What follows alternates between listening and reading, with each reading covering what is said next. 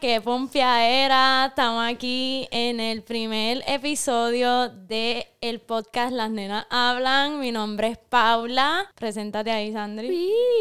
Mi nombre es Sandri estamos bien pompeadas, pero también estamos bien nerviosas, pero es el primero, así que tengannos eh, paciencia, y confianza. Y, confianza. sobre todo, porque va a estar bien bueno. Va a estar esto, esto vamos a gozar aquí. Estamos creando este espacio seguro para nosotros eh, y para ustedes también, mira, para que nos escuchemos y para que hablemos. en los próximos episodios prometemos que vamos a tener musiquita de intro, va a estar bien chévere. Mira, vienen, hay una corilla ahí que, que nos va a estar ayudando a meterle ese intro, pero no podíamos esperar más nada. Estábamos, estábamos loquis por. Sí. Estábamos ansiosas por empezarlo. Y así se empiezan las cosas, porque si no, uno nunca las hace. Hay que empezarla y después se van mejorando. Así que ustedes también van a ser parte de ese crecimiento y de, las mejoras del podcast. Este es bien improvisado. Bello. Mira, pues este para que sepan un poquito de lo que se trata el podcast, este aquí vamos a hablar de todo. Este, vamos a hablar de relaciones, de herramientas para sanar, vamos a hablar de política, porque Sandra y yo somos, eh, pues, politiqueras, o sea, no politiqueras de, de, partidos así, pero trabajamos política, este, estamos en movimientos políticos, este, vamos a hablar de agricultura, de cultura, de música, mira, de vacilones, vamos a hablar de todo y, queremos que ustedes... De prácticas sustentables, de sexo, de amor, de amistad, eso. Y queremos que ustedes pues hablen con nosotras, con nosotros y reflexionemos y crezcamos juntos, riamos, lloramos, mira, vacilemos este, desde aquí, mira, el Caribe en Las Nenas Hablan Podcast. Queremos agradecer eh, primeramente a Rafa de Proel Connect Contest Studio, eh, que nos está, mira, abriendo las puertas y, y dándole espacio para poder gestar esta proyecta y llevarla a cabo. Mira, hace tiempo yo estaba loqui, loqui por tener un espacio para crear un podcast y yo le había mencionado a muchas de mis amistades y de mis amigos y mis amigas que me imagino que cuando me escuchen van a saber quiénes son porque ellas saben, este vamos a hacer un podcast, vamos a hacer un podcast, vamos a sacar las conversaciones que estamos teniendo aquí ahora mismo eh, al aire para que otras personas puedan eh, escucharnos y analizar y reflexionar con nosotros y sobre todas las experiencias que vivimos desde nuestras cuerpos y desde donde estamos, que es el Caribe, que es Boriken. Este, y Sandriman me dijo que sí, Sandri me dijo que sí, y sí, yo, estaba puesta. Yo siempre estoy puesta para hablar, ya se, se van a dar cuenta, aunque Paula también. Exacto. Y Rafa, nos encontramos con Rafa un día en un almuerzo y Rafa nos ofreció su espacio y mira esto como, como anillo al dedo, gracias a la Universa y a la vida por permitirnos este espacio. Bien brutal. Gracias. Sobre todo, sobre todo porque eh, jamás imaginamos que se iba a gestar desde ahí bonito. O sea, yo, yo también vengo hablando mucho con amistades de, de hablar y de, de hablar en un podcast y de hacer las conversaciones públicas. Y nunca imaginé que iba a ser de ahí bonito. Para que sepan que Pro el Content Studio es de ahí bonito. Exacto. De la montaña. ¿Y a quién más? ¿A quién más hay que agradecer, Ah, este, vamos a agradecerle a Mojito, a Andrés, que es el mejor coctelero, que nos tiene, mira, gozando con unas margaritas de Ay Mojito. Sí. Ay Mojito, además de mojitos, hace margaritas bien ricas. Exacto, sí, esta es la primera vez que yo estoy probando la margarita porque siempre pedimos este siempre pedimos mojitos. Andrés es un duro con las margaritas. Sí, sí, está rica, está rica. Sandrimar se trajo, mira, una mezclita de sal con tahini ahí y preparó los vasos antes de que, de que empezáramos. Tú sabes que siempre estoy puesta para estar, mira, en la bebeción, en la ablación y en la gozación. pues mira, pues vamos al mambo, mira. ¿Qué, ¿Qué vamos a hacer en el episodio de hoy? Este episodio de hoy, como es el primero, eh, nosotros queremos que ustedes nos conozcan. Queremos entrar en confianza, que nos conozcan. Vamos a hacernos un par de preguntas y a presentarnos, ¿verdad? Decir quiénes somos y de dónde venimos. Este, pero pues para eso, para que nos conozcan y entremos en confianza, porque después los, los próximos episodios nos vamos a seguir conociendo. Pero es importante, ¿verdad? Hacernos estas preguntas para que ustedes sepan que, que estamos abiertas, que, que queremos crear una comunidad aquí. Mira, pero este, el nombre de las nenas hablan, ¿lo vamos a explicar ahora o después? No, ahora, ahora, vamos, a, vamos a eso. porque no, las bueno. nenas hablan. Ajá. Exacto, exacto. Ok. Vamos, vamos a, vamos a hablar de, de por hoy qué. Hoy tú diriges, hoy tú diriges, yo te sigo. No, no, ya, ya, ya que lo traiste, vamos a, vamos a hablar de eso primero. Vamos a hablar de por qué bueno, estábamos hablando ya de que queríamos hace tiempo crearnos el espacio de podcast para tener espacios seguros para hablar. Eh, y por eso es que decidimos hacer el podcast, sobre todo para tener espacios seguros. Ahora que regresamos, Sandri y yo, eso vamos a estar hablándolo un poquito más a fondo ahorita, pero este, Sandri Mar y yo regresamos a Ibonito, que es nuestro, nuestro pueblo natal. Eh, si nos escucha fuera de, Puerto Rico, pues nosotros este, somos de Puerto Rico, vivimos en el Caribe, somos un archipiélago y ahí bonito es la montaña. Estamos en la montaña, en el campo. Eh, y, el campo, eh, en el campo también se goza y también se habla. Para la gente de San Juan, ahí bonito es la isla. Exacto, exacto. Para la gente de la metro, ahí bonito es la isla. Todo lo que no es San Juan o todo lo que no está Bayamón, Carolina, Guaynabo, es la isla. Así que somos, somos de la isla, pero somos de, la montaña, de la montaña y sobre todo. porque las nenas hablan? Este, a propósito en femenino, eh, ¿verdad? Porque ya mismo, yo me presento ya mismo bien, pero a propósito en femenino, porque queríamos apelar eh, a un grupo más grande, ¿verdad? Si, si maybe poníamos el, nombre eh, con el lenguaje inclusivo con el que yo me identifico, como les nenix o les nenix, em, maybe no todo, no todo el público al que queremos apelar hubiese apretado el botón. Así que este también nos representa la feminidad, somos bien partidarias, partidarias aquí de la feminidad y, de, y del poder que tenemos. Eh, y, de, y conscientes, ¿verdad? Porque eh, vivimos en estos cuerpos femeninos, em, pues lo que, lo que se vive desde aquí. Así que eh, las nenas hablan podcast en femenino a propósito por eso. ¿Por qué más, Sandrine? Cuéntame. bueno, yo cuando estábamos haciendo el brainstorming del nombre, em, tiramos ahí par de ideas y eso siempre pasa, que uno tira par de ideas, pero hay una que que resuena siempre mucho. Entonces, a mí, desde el principio, como pusimos las nenas hablan, porque, pues, por muchos años, como que las mujeres no hablaban, no hablaban. Y solamente ocupaban ciertos espacios y los otros espacios donde sí, sí estaban, eh, se les trata todavía y se les trataba mucho más antes como eh, simplemente adorno y entonces no se le permitía hablar, no se le permitía opinar. Este, yo recuerdo mucho que de niña mi tío me decía, este, las nenas hablan cuando las gallinas mean. Y eso a mí siempre me supo a mierda, en verdad. Y este me pasó, me han pasado en muchos espacios, espacios políticos, espacios profesionales, donde yo creía que esas cosas no me iban a suceder, pero suceden pasan y entonces, este, nada, yo estaba como bien cansada de, eso y las nenas hablan aunque las gallinas meen, o sea, yo hablo, yo tengo una voz, yo tengo una opinión, yo tengo una preparación.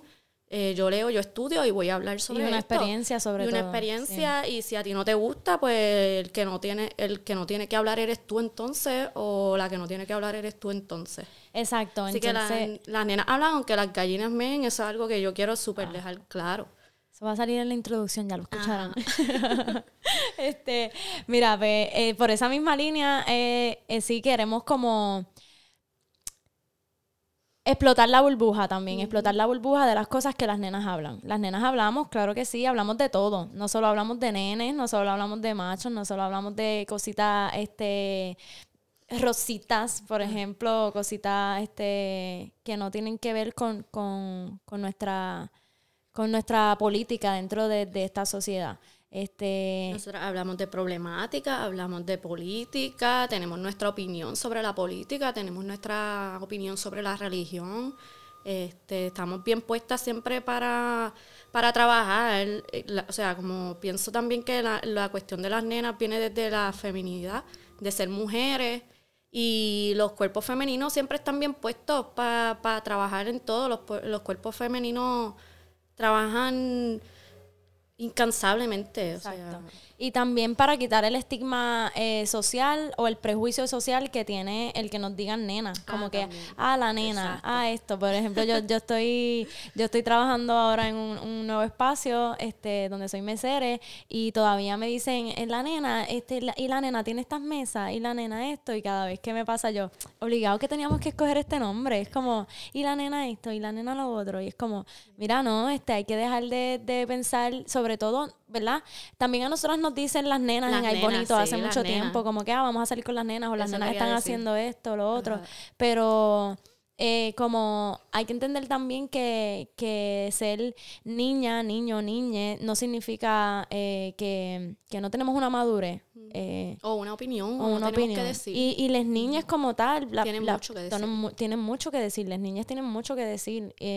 así que es bien importante como ir explotando esa burbuja también y cuestionándonos y reflexionándonos sobre cuánto infantilizamos a las niñas y, y a las mujeres eh, que tenemos voz, que tenemos y que tenemos opinión, que sabemos lo que hacemos, que sabemos la que hay. Eh, no porque tú me digas la nena, este, yo no sé, yo no sé lo que hago Exacto. o lo que digo. Exacto. Este, así que por esa es la razón. Eh, el, el, la nena, o sea, como que las nenas y la nena viene desde, también desde el cuidado, como desde desde esta cuestión, ay, la nena, tan frágil, tan buena, eh, tan, o también desde lo divertido, porque a nosotros nos decían las nenas, pero era por también lo divertido.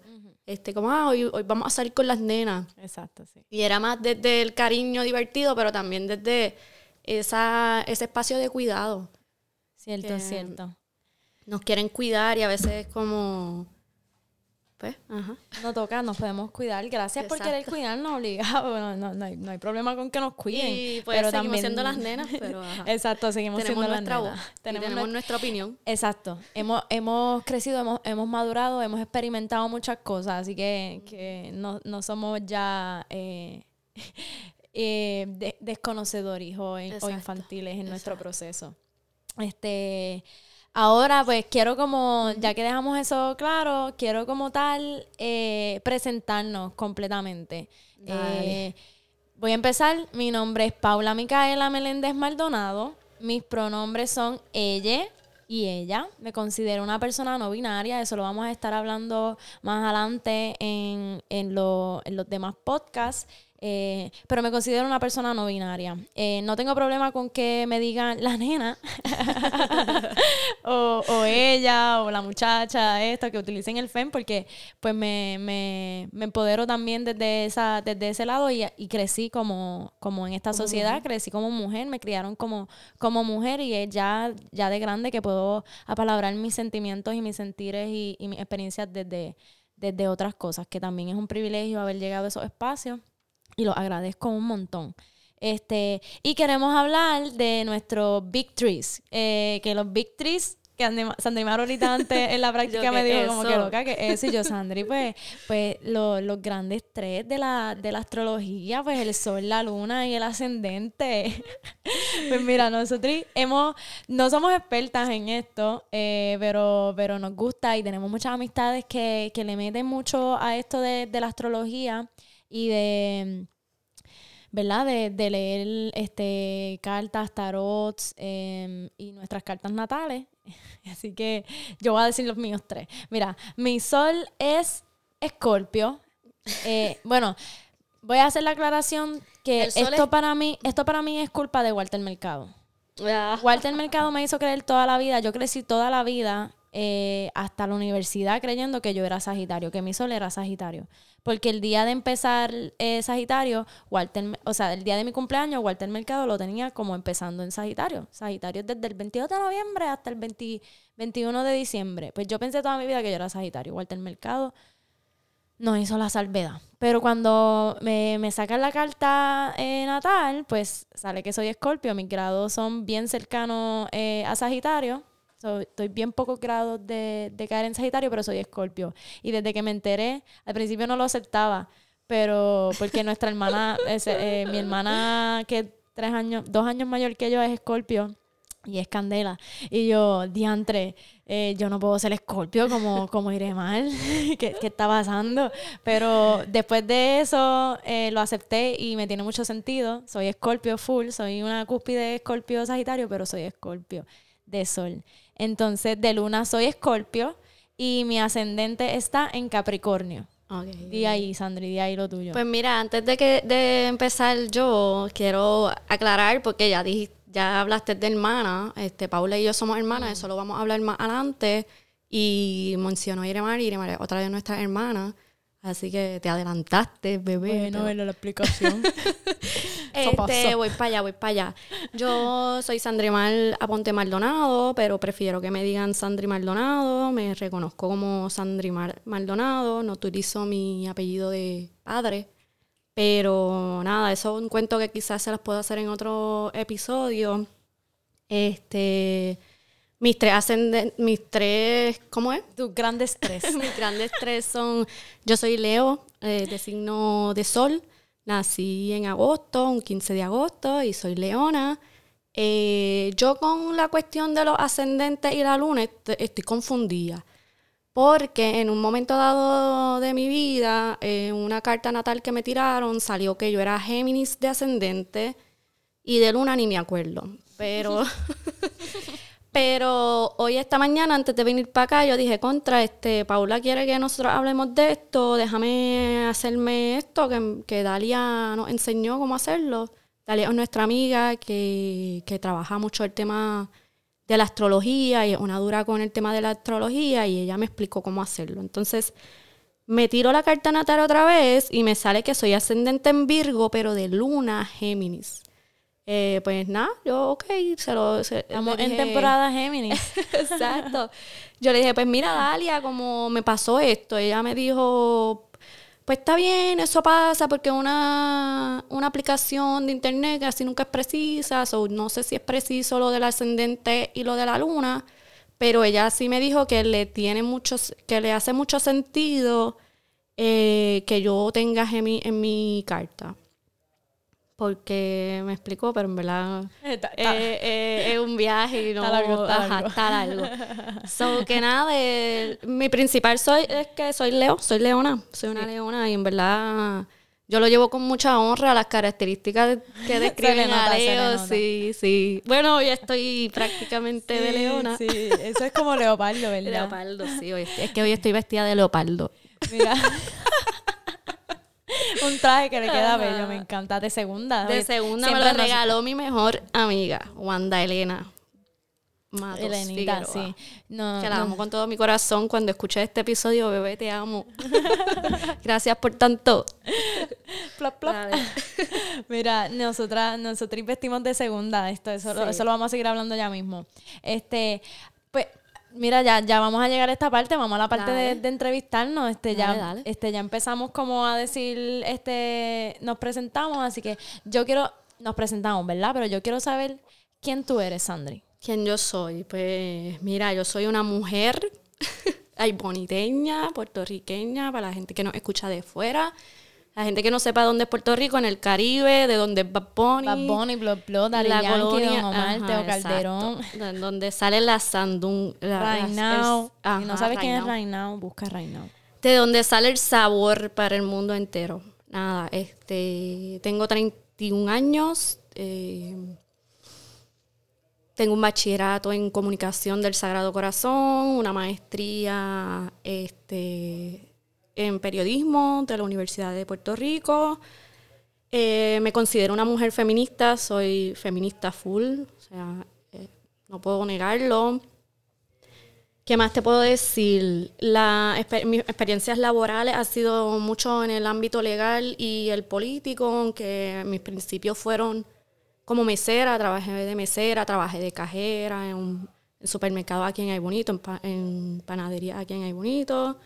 Pero ya entonces de en la universidad pues me, me especialicé como asistente administrativa en algunas oficinas legales y como ayudante ejecutiva de el comisionado del Movimiento Victoria Ciudadana, así que esas son parte de mis formaciones laborales. Chismecito hablaremos pronto. Ajá, exacto.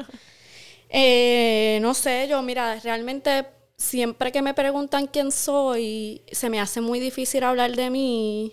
Creo que no, creo que es un mal que tengo, porque, ajá, se me hace súper difícil. Pues uno dice eso que acabo de decir. no sé si, si, quieres como profundizar. Claro que sí, exacto, no sé cómo... Eso quiero, eso quiero. Exacto. Este, Tú eres. Eh, bueno, yo. Tienes un negocio. Exacto, exacto. Sí, ves. tienes un negocio. Cuéntame de tu negocio. Este. Yo tengo. Yo, yo soy también curadora de, ropa de segunda mano. Trabajo con mi negocio, que es Bastidor.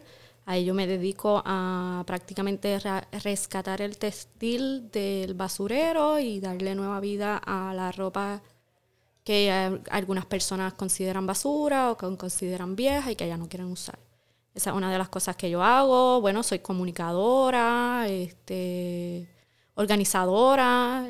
Eh, parte de, las cosas que yo hacía en los proyectos políticos era organizar. Eh, sí, eso. No sé si se me olvida algo. Realmente es Igual lo sabremos ya de aquí en los otros episodios. Uno, ajá, uno sigue hablando de quién es uno. Sí. y uno nunca deja de ser, de crecer. De crecer y de convertirse en otras cosas, claro. Claro, Sandrimar. Este, y está, está muy bueno porque Sandrimar estudió comunicaciones y, y yo siempre le digo, Sandrimar, el podcast es, es, lo que te toca porque tú estudiaste comunicaciones. ¿sabes? Yo, yo, yo quiero hacerlo, pero se necesita, se necesita. Sí, sí, yo siempre estaba como porque yo estudié comunicación, pero yo no tuve, tú lo sabes, que no tuve práctica. Este, Yo ya trabajaba, trabajaba un montón de horas, así que terminé el bachillerato y me dediqué a trabajar full time. Como vivía en San Juan, tenía que sobrevivir, tenía que pagar mis cuentas y, mi, y mis deudas. Eh, así que me dediqué a trabajar y no busqué práctica en el, en el área que trabajo. Este, así que ahora el podcast es mi práctica bueno, también manejo redes sociales o que eso es otra parte de, redes sociales. de la comunicación, ajá, exacto. Bello, sí, toda, toda una este professional, toda una comunicadora.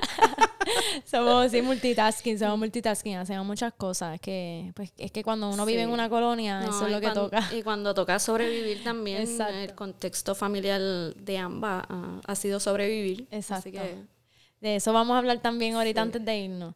Este, pues, pues, ¿quién soy yo? ¿Quién eres tú? Ajá, dale, habla. ¿Quién soy yo? yo, tú preguntándote tú misma.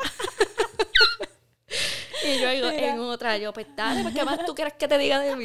y tú, no, no, vamos a hablar de mí ahora. Oye, eso es parte de Leo. Eh, ajá, eso es parte de Leo. A Leo le encanta siempre hablar de, de, de él o de te, ella. Te envuelve, te envuelve. Este, pues mira, yo yo soy una persona no binaria, eh, caribeña, no, eh, pues, exacto, caribeña, eh, de Boriquén, del archipiélago de Boriquén, conocido actualmente como Puerto Rico, nombre colonizador. tengo 26 años. Em, comencé a estudiar en la Universidad de Puerto Rico, recinto de Río Piedras, biología. Y luego llegó la huelga del 2017 y me cambió la vida. Desde ahí, bueno, antes de eso, eh, ya Sandrimar y yo nos empezábamos a, cuestionar muchísimas cosas. En el 2015, 2016. 2016. empezábamos, exacto, nuestros cuestionamientos vienen desde siempre. Pero ya en el 2015, 2016 decidimos comenzar a, organizar esos, esos cuestionamientos y a, organizar la rabia, como, como quien dice Junio de 2016. Eh, y desde ahí, pues, mi, mi perspectiva empieza a cambiar. Eh, mi proceso en la, en la Facultad de Naturales en el recinto de Río Piedras fue bien difícil.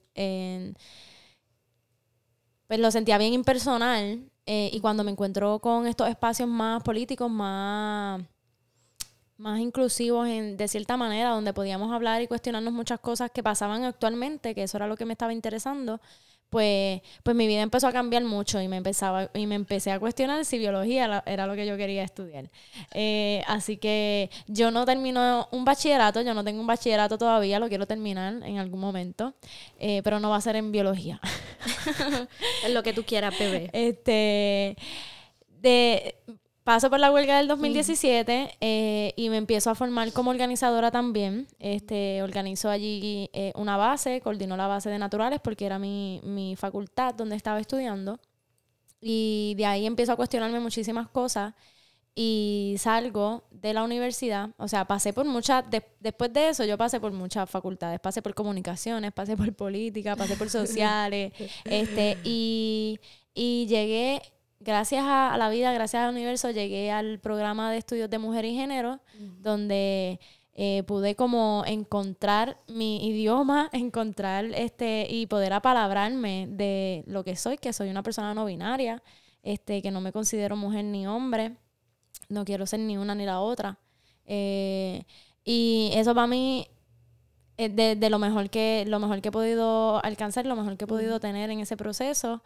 Eh, ¿Tú ibas a decir algo? Sí, el, el programa de género se acababa prácticamente de abrir como un año antes, un semestre antes.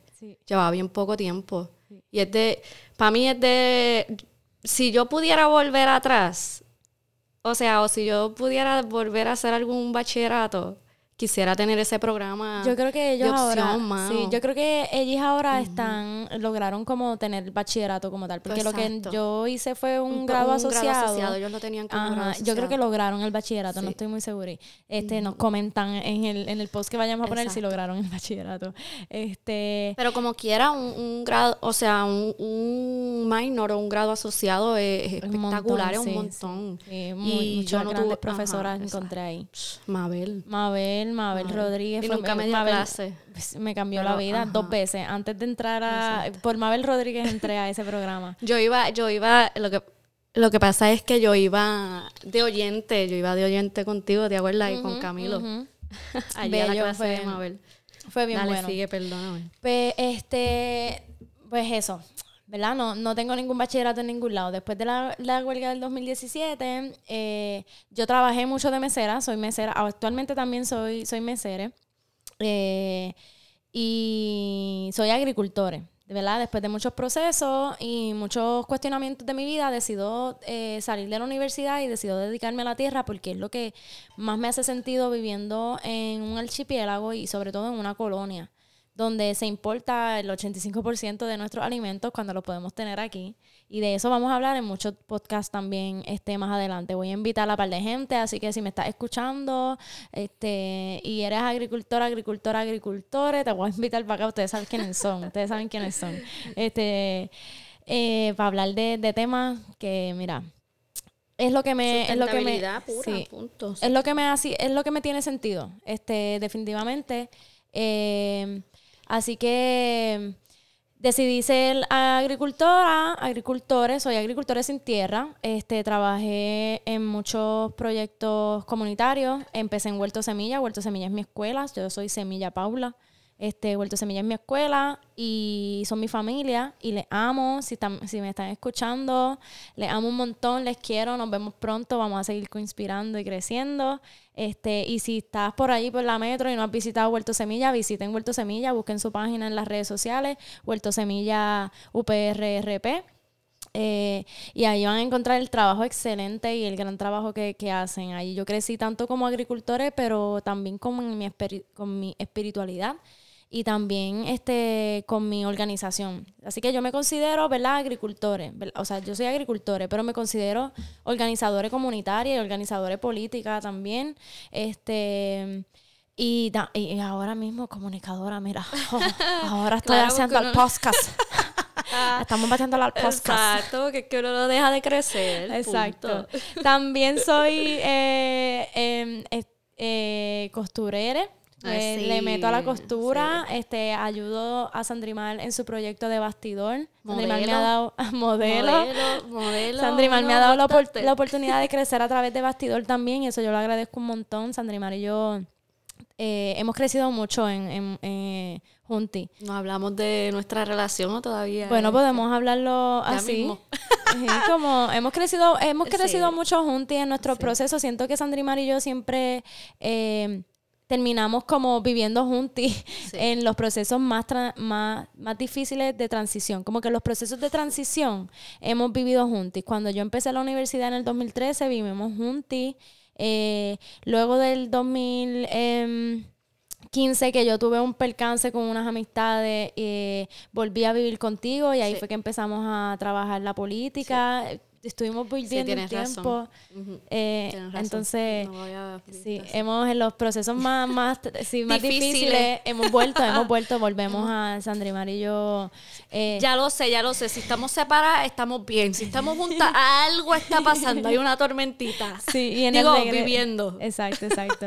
en el regreso, pues nos ha tocado también este estar compartiendo espacios, espacios juntis.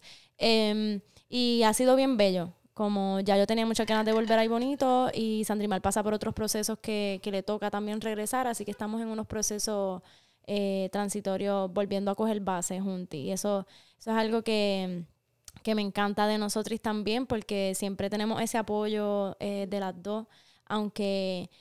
Eh, pues Sandrimar es mi hermana mayor y es mi norte. Fue quien me, en un momento dado también me crió. Eso vamos a hablar más ahorita también desde su perspectiva. Eh, y, le admiro un montón y crecí con ella. Eh, y yo llorando. Lo chori. o sea, y hemos crecido mucho en muchas cosas, como que nuestros cuestionamientos también siempre han sido bien alineados y hemos tenido como, y sobre todo yo que soy, que soy la pequeña de la casa, siento que he tenido como un espacio seguro con Sandri donde hacerme los cuestionamientos y donde crecer y donde ser yo también, como también yo aprendí a janguear con Sandri.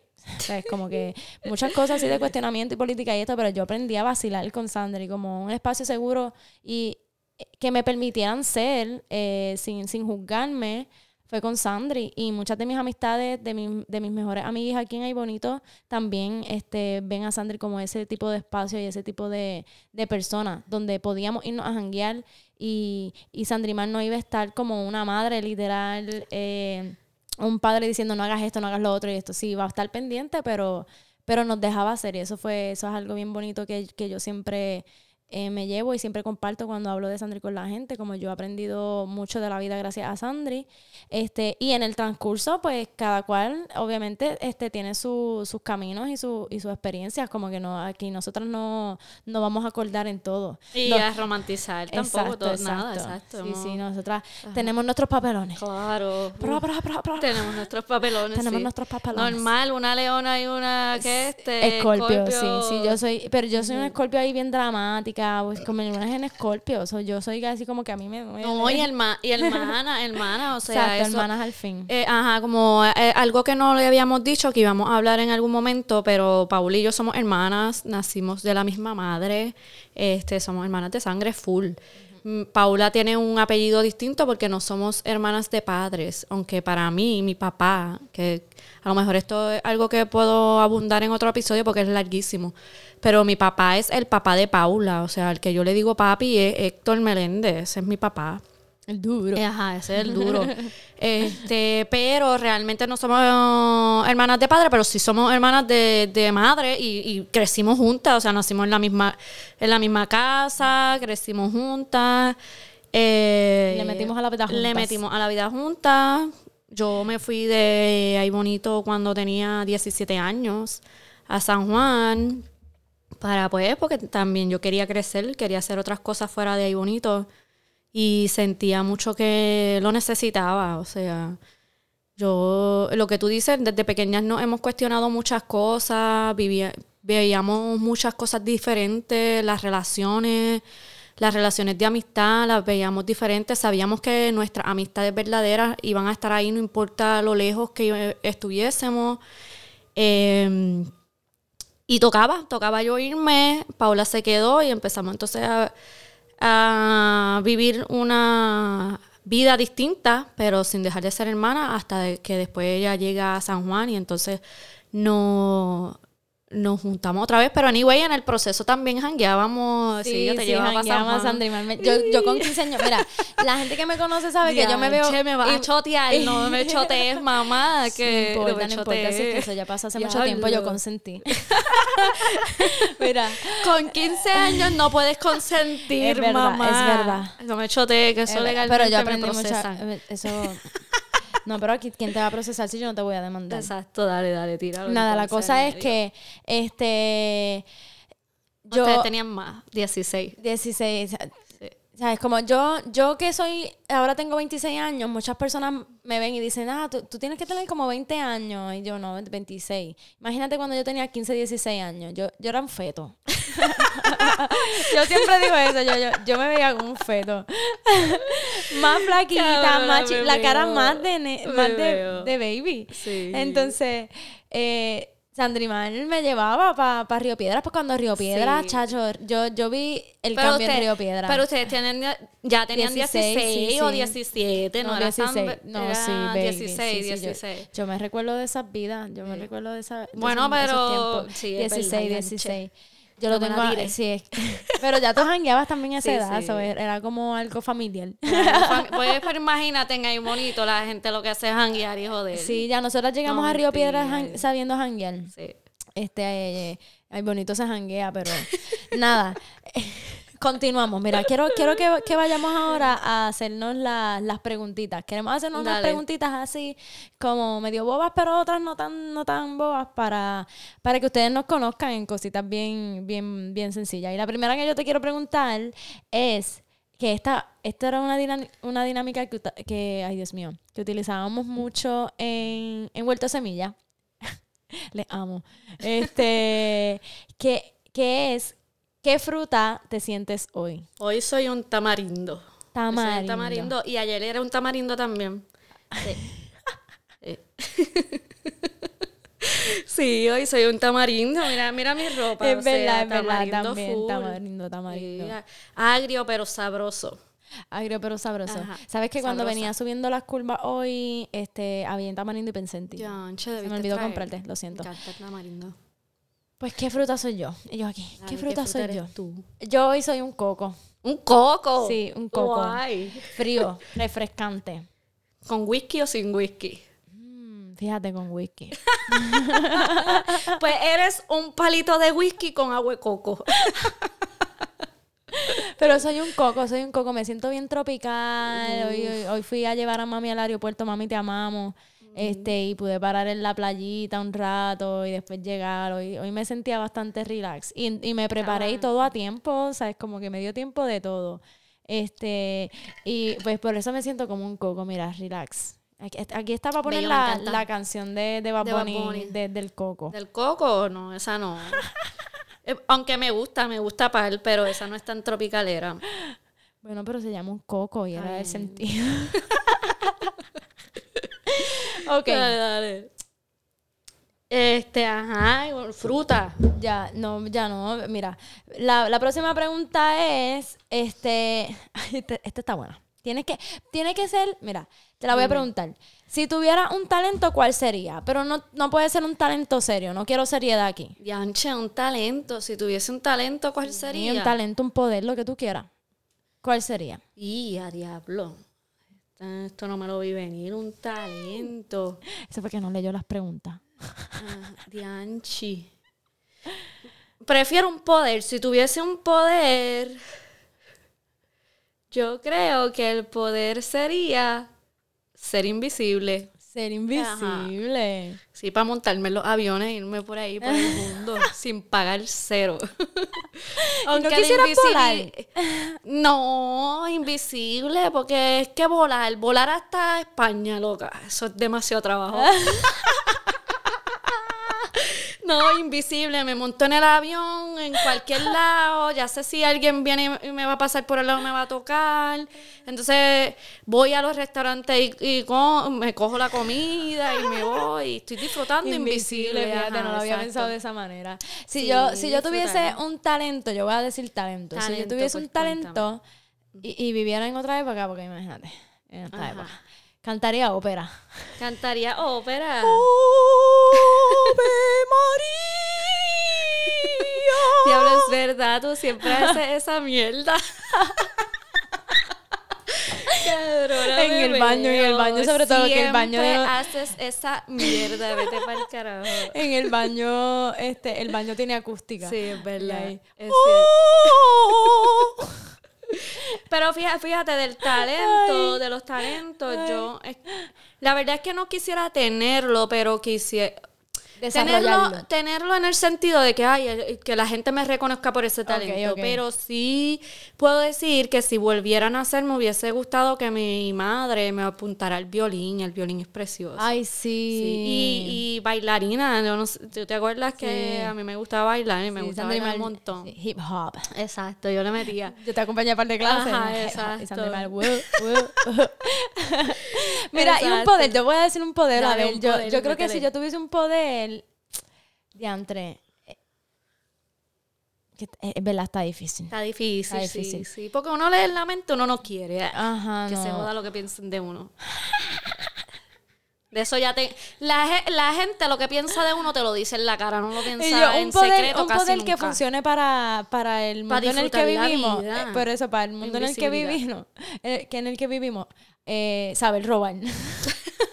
no, pero para eso eres invisible. Te llevan las cosas de ahí. El, el robar es un arte. Está bien, pero si tú eres invisible te llevan las cosas. Ay, aunque yo me imagino uno invisible y con el bultito. Exacto, loca. pues está bien, pues me hace falta. Sí, pero no dinero, no dinero, como sí, sí, te entiendo, nada. Seguimos, seguimos nuestras preguntas. Mira, la próxima pregunta es cuando llegas cansada y jalta el mundo a tu casa.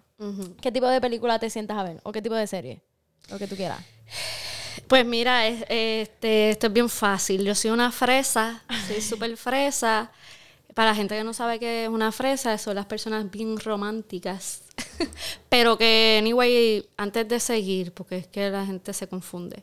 Yo soy una romántica y una fresa, pero, pero ya con, el aprendizaje de la vida me he aprendido mucho que el romanticismo está el gary, pero nada. Eh, yo me siento a ver películas fresitas de amor Exacto. Exacto, por olvidarse el mundo. Exacto, como hay que se ve esta gente que está feliz besándose. Aunque también hay mucha gente dramática, mucha película dramática, pero pero sí, como eso me hace olvidarme de, otras cosas.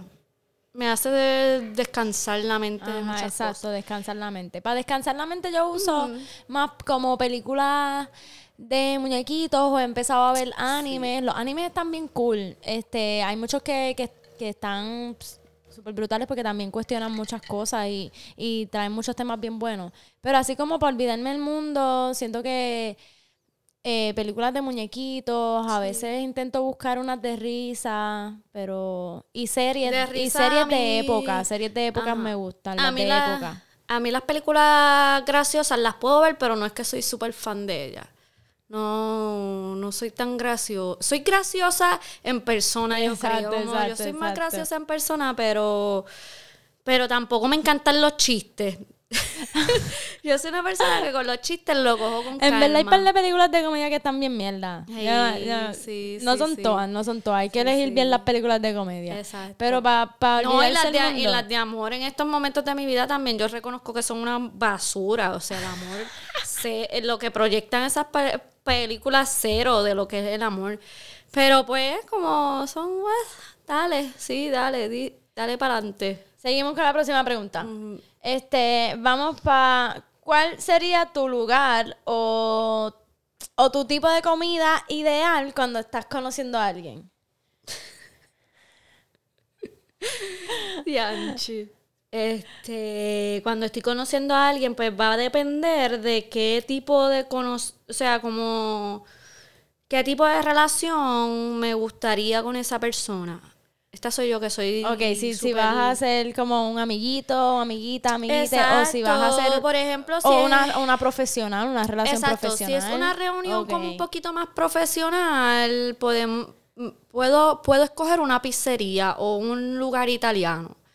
Si es como tipo amistad, tipo diablo, nos conocimos este, a fuego, pues puedo ir a comer mofongo, este mexicano, cualquier ese tipo de cosas. Pero si es como más date, yo dejo como el sushi para el date. Me gusta mucho el sushi, para el date. Aunque pues el sushi se puede usar para cualquier cosa, pero ajá, pero para mí yo relaciono más el sushi con date. Ok. Con un tipo. Eso está chévere, sí. Pues. Y by the way, voy a dar un anuncio que no me pagaron, pero Umi es de los mejores sushis que en Puerto Rico. Dale, sigue. Ah, y Pool Bar en Rincón. Pool Bar en es Rincón, en Atorrey y Pool Bar es en Rincón. Sí, Pool Bar. Así que sí, sa- ya saben, quieren invitarme un day, invítame al Pool Bar en Rincón. Dale, sigue, Ah, rincón agringo, Pero mentira, no me agringoleado. inviten a date.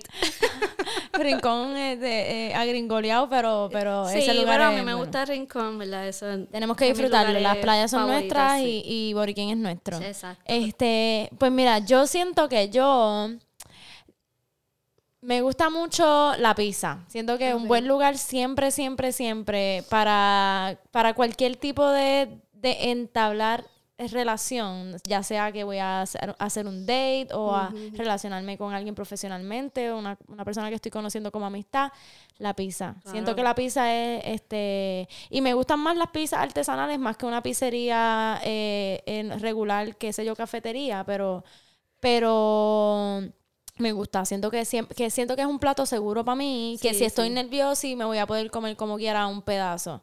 Este, porque ya en mi experiencia de vida, si estoy conociendo a alguien que me pone nerviosa y, y me voy a un lugar, qué sé yo, tal vez de, de pasta o de o comida criolla que ya te sirven más, o tacos, cosas así, tiendo a dejar la comida y no, no puedo. De no, no me verdad, gusta así, como verdad. porque me pongo nerviosa y se me cierra el estómago. Yo me pongo nerviosa también. Yo Es que hay pongo- gente que no se le cierra el Pero estómago, es que pero a mí es se me depende, cierra. como depende o- es que depende, ajá. Porque sí te puedo entender el, el feeling y el, y el, y el Pizza vibe. y cerveza. Cuando, ajá, exacto, como si yo estoy conociendo a alguien tipo date, este, si yo, yo me he puesto, yo me pongo bien nerviosa. Pero, pero realmente como que con la comida yo no lo demuestro, yo me puedo... Y en verdad yo te estoy diciendo, yo te estoy contestando un sushi bar, pero en verdad yo puedo irme A a, cualquier comer lado, eh, un mofongo feliz de la Hasta vida, un pincho. Ay, qué rico. Vamos para Loíza y compramos un coco con whisky y un pincho y vamos pa- y dale para adelante y estamos conociendo. Pero estábamos hablando del ideal, Pero estábamos hablando del de ideal, es como de- que ajá, si tú exacto. quieres como si tú quieres si tú estás interesado Si esto está, ajá, si esto está como ¿ves? Fancy, si fuera como más planificado. Exacto, ajá, más planificado, pero si estamos siempre puestas para la aventura. Exacto. Ok, vamos para la próxima, rapidito. Dale. Un libro que te haya acompañado en un momento significativo de tu vida. Ok. Eh, pues mira, de los libros que más recuerdo, o el, el libro que más recuerdo en un momento bien duro de mi vida, fue Cien años de soledad. Cien años de soledad este, de Gabriel García Márquez. Me acompañó durante un momento bien duro, bien duro, bien duro. Y fue como mi casa, mi refugio. Eh, Humberto Eco dice que no hay rincón más seguro que el que este, el, el que tú encuentres acompañado de un libro. Algo así es su Humberto frase. Eco tiene el túnel, ¿verdad? O- No, o Humberto? Eco no. Humberto tiene Humberto Eco tiene un montón de obras, pero Humberto Eco tiene uno de sus famosos es En el nombre de la rosa. El túnel Nunca lo es, me terminé de leer. ahora mismo el nombre del, del túnel, ya mismo me acuerdo, pero nada. Que sí que lo leí también, buenísimo. Este, nada, la cuestión es que Humberto Eco dice eso y la realidad es que es en ese momento dado de mi vida yo estaba súper en la mala, en la mala, en la mala y ese libro, Cien años de soledad, me acompañó. Y literalmente yo estar, porque quienes me conocen saben que yo me tardo mucho leyendo. A mí como si yo no entiendo algo, yo vuelvo para la página 1 y que se joda. Este, yo puedo estar felizmente un mes leyendo un libro y que se joda lo que diga la gente de que me tardo de, leer. Este, y, y 100 años de soledad estuvo un mes conmigo ahí abrazándome. Cuando yo llegaba a casa, yo me sentaba a leer, pa, pa, pa. Yo hice hasta una lista de los personajes de 100 años de soledad. Es verdad, me acuerdo. Sí, Yo lo encontré cuando tú me prestaste Ajá, el el libro. eh, Sí. Yo lo. Eran la tenía. 110 personajes, si no me mal recuerdo, y yo no apunté dos o tres. Ajá. O sea, 100 años Ese de soledad es una joya, es una joya, ajá. No estoy diciendo que es mi favorito, estoy diciendo que me acompañó durante un momento bien Exacto. fuerte. A mí, este, eh, el túnel es de Ernesto. Ernesto, Ernesto Sábato. Ernesto Sábato. Ujú, Este, el túnel me acompañó en un proceso. Eso tú me lo, cuando, de- cuando vivíamos juntos, tú me lo prestaste y yo lo leí. Fue uno de los libros que me ha acompañado en grandes procesos. Eh, está muy bueno, me hacía, como me, me voló la cabeza y siento que otro libro que me acompañó en un buen proceso eh, luego de regresar de un viaje que tuve a España, fue el retrato de Dorian Gray. Ah, sí. Me voló la cabeza también. Este, yo leí otros libros así que me acompañaron, pero siento que ese específicamente definitivamente me, me voló la cabeza y me acompañó, me hacía sentir como como curiosa, como bastante curiosa, como me acompañó un tiempo también, porque también yo me tardé en, leer los libros. Eh, y es un libro corto, eh, el retrato de Dorian Gray y el túnel también son cortos, libros cortos. Sí, el retrato de Dorian Gray yo no lo he leído, pero lo tengo allí en la vencita de noche porque de hecho, se lo robé a un pana de aquí de ahí bonito, que él siempre me roba los libros a mí. Y yo dije, cabrón, este te lo voy a robar yo a ti, full blast. Y él, no, no te lleves ese libro. Y yo, sí, me lo voy a llevar. Eh, y nada, lo tengo ahí en la mesita de noche para empezar a leer. Sí, pero pues... no me importa, que lo quería robar. Ajá, exacto. Él siempre me tumba los libros y en verdad yo esta vez se lo tumbé a él. Vamos a pasar a la otra. Este, eh, gustos musicales. Porque no quería hacer una pregunta específica porque son, varios, son varios. Gustos sí, musicales. Sí, es que en verdad yo con los, gustos, ajá, con los gustos musicales soy bien fluida. Yo, a mí me gusta mucha, mucha música. o sea, lo único que a mí no me encanta es el rock súper pesado. O sea, ese rock súper metálico a mí no. El hardcoreoso, el hardcoreoso. Ah, yo me lo he tirado, yo me lo he tirado. Yo, yo una vez fui a, un, a un concierto. Sí, sí, como. Que tienen estos, estos espacios que se meten puños. Claro, se meten puños y todo. Y, y realmente. Créeme que es súper respeto. cada cual con su estilo de, de música que prefiera. Pero a mí esa es la única que no me encanta, esa ranchera, pues, me pone una ranchera, pues, pues, ni modo. Yo te la canto. Bachatita de, bachatita obligado la bailo. Las este, cumbias me gustan mucho, a mí me gusta también todo, Las cumbias no me encantan. Y es que es como una vaciladera pero, y ajá, exacto. Sí, a mí también me gusta Pero, o sea, ¿En tu diario cuál escuchas? ¿En tu diario? En mi diario yo escucho mucho reggaetón porque la realidad es que yo crecí escuchando, ajá, plop, plop, escuchando el reggaetón, sí. Como yo soy una yal. Yo soy una yal, ajá, yo soy una yal de bonito y eso, yo, yo recuerdo que en San Juan yo decía mucho eso y, la, muchos hombres se sorprendían de, tú no pareces una yal de bonito, pero que ¿Cuál es tu perspectiva de una, yal? ¿Cómo se supone que se ve una yal? Se ve una yal, exacto. Este, yo soy una yal, a mí el, reggaetón me, me gusta y, y, a veces yo puedo estar bien en la mala trabajando y me tengo que poner un poquito de reggaetón para meterle un, un poco mejor. Pero Nosotras teníamos pero tantos discos de reggaetón en casa, o sea, es como que tantos. Sí, sí, es verdad. Yo, yo recuerdo los que tenían las carátulas de yo, yo nací en los 90 y ya estaba como, ya el reggaetón estaba volado. volado. Cuando yo tenía 5 años, yo creo que estaba Fatal Fantasy, si no me equivoco. Ya, che. Y mami no me dejaba escuchar eso, pero ni modo. Este, pero escuchábamos sangre nueva. Teníamos un que melones, no me acuerdo, Ranking Stone, o sea, hello, Ranking Stone. Pero anyway, este también cuando estudiaba me ponía un poquito de música con violines, clásicas. Exacto. Eh, yo aprendí esa música contigo. Exacto. Cuando yo, ajá, cuando yo mucho radio universidad. La primera vez que nosotras fuimos a tu apartamento, ¿verdad? Con 16 años, eh que tú tenías esa, esa emisora de Radio, Universidad, yo me sorprendí. Yo, yo me recuerdo que fue la primera vez que yo escuché a, a Gustavo Cerati y ah, a Silvio Rodríguez. Sí. Yo como, pero, ¿y esta música y esto? Porque si yo escuchaba, yo nunca tampoco, a mí me gusta mucho de todo, me gusta mucho el rock en español, me gusta mucho el rock, a mí le gusta mucho el rock y a papi, y crecí con eso, eso era, me gusta la música disco, me gusta la música, este, eh, pues baladas, cositas así me gusta. Y también crecí mucho con, con este Sin Bandera, obviamente, con este ¿Cómo se llama esta? Con Mana, pero ¿cómo se llama esta que hizo La oreja de Van Gogh. No, pero la oreja de Van Gogh Mecano, Mecano. Mecano, Mecano y Menudo. Menudo, este, sí.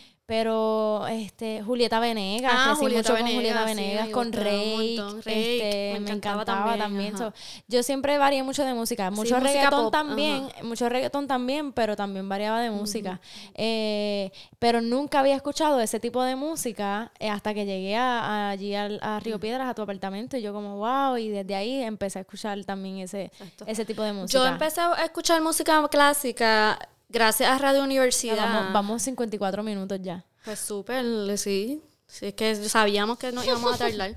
este, yo empecé a escuchar música clásica con Radio Universidad, porque Radio Universidad, después de las 12 de la noche, tenía un programa de música clásica que se grababa en Nueva York, si no mal recuerdo, y la persona que lo grababa murió, y cuando murió, la gente en Río Piedra estaba intensa, como el, el hombre que lo grababa, todo el mundo estaba súper intenso, no recuerdo su nombre. Pero yo cogía y llegaba a veces de janguear y para dormir me ponía música clásica, la música de Radio Universidad. Y me súper fascinaba y de ahí para adelante pues empecé a escuchar para estudiar y eso.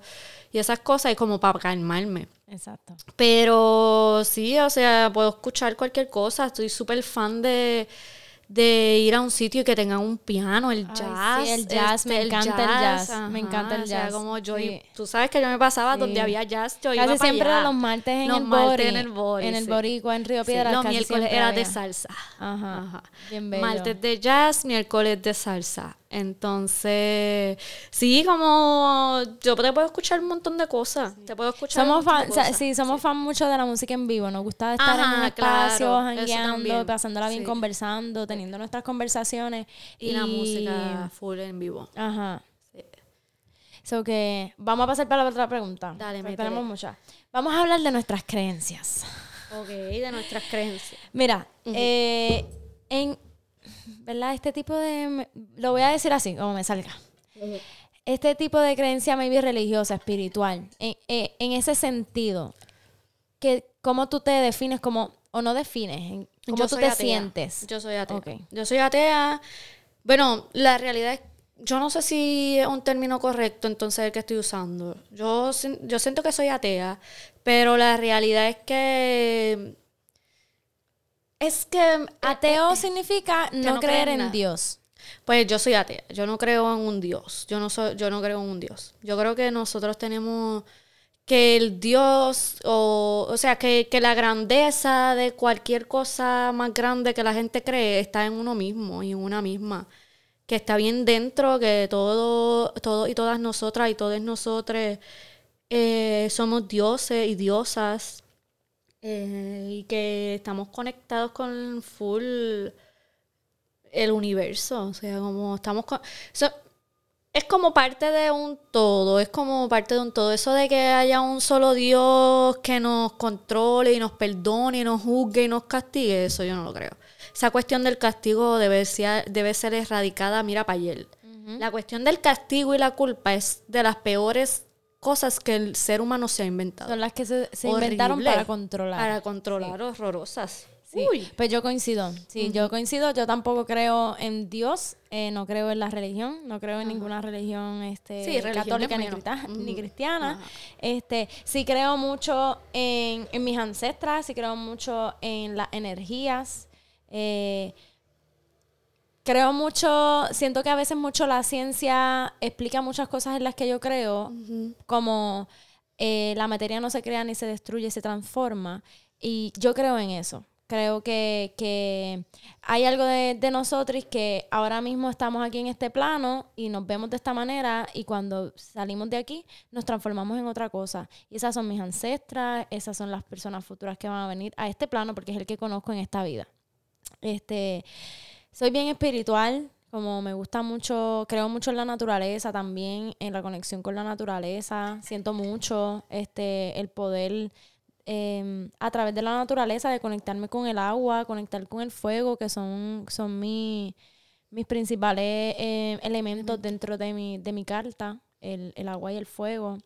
Eh, me siento muy conectada cada vez que hago rituales. Me gusta, soy una persona que tengo rituales, soy una persona que tengo un altar en mi cuarto, eh, donde es un altar para mí y para mí significa que también es para mis ancestras y a través de ahí siento que he conectado mucho y que he manifestado muchas cosas eh, y sigo aprendiendo todos los días a cómo manejar, manejar mi creencia de, de, espiritual en lo que creo.